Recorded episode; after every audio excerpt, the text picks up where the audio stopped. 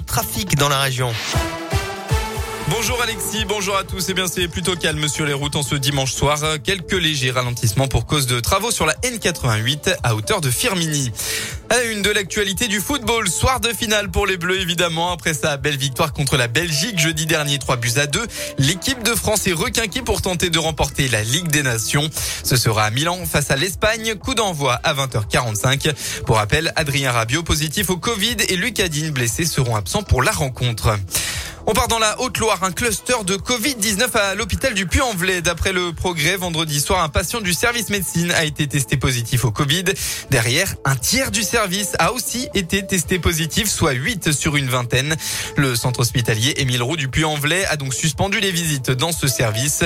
Seul un, un, un des 8, pardon, malades était vacciné, mais immunodéprimé. Dans la région, déjà du retard pour Railcoop. La société coopérative avait décroché sa licence d'entreprise ferroviaire le 22 septembre dernier et voulait proposer un trajet euh, Lyon euh, jusqu'à Bordeaux en passant notamment par Roanne à partir du 26 juin 2022. Mais selon 20 minutes, la ligne est d'ores et déjà repoussée au 11 décembre 2022 en cause d'un problème de créneau de circulation entre la SNCF et Railcoop. À quelques mois de l'élection présidentielle, la candidate PS Anne Hidalgo, qui veut être la présidente du Progrès social, entend reposer la question du temps de travail, jugeant qu'aller vers son augmentation est un contresens. En parallèle, Marine Le Pen a elle tenté de marquer sa différence par rapport à son potentiel concurrent en 2022, Éric Zemmour, en mettant en avant, je cite, sa sensibilité sociale plus importante et en lui reprochant euh, notamment de négliger les fins de mois des Français. Enfin, le maire de Saint-Étienne, Gaël Perdriau, s'est lui exprimé au journal du dimanche dans une tribune contre Éric Zemmour. Selon les mots de l'élu des Républicains, sa famille politique perd complètement le cap des valeurs historiques pour se mettre à courir derrière le polémiste.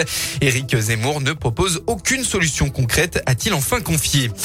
En sport, du VTT, il n'y aura pas de quadruplé pour Jordan Sarrou. Le Suisse Filippo Colombo a remporté dimanche euh, la 37e édition du Rock d'Azur, rendez-vous incontournable de la saison de VTT euh, devant Jordan Sarrou.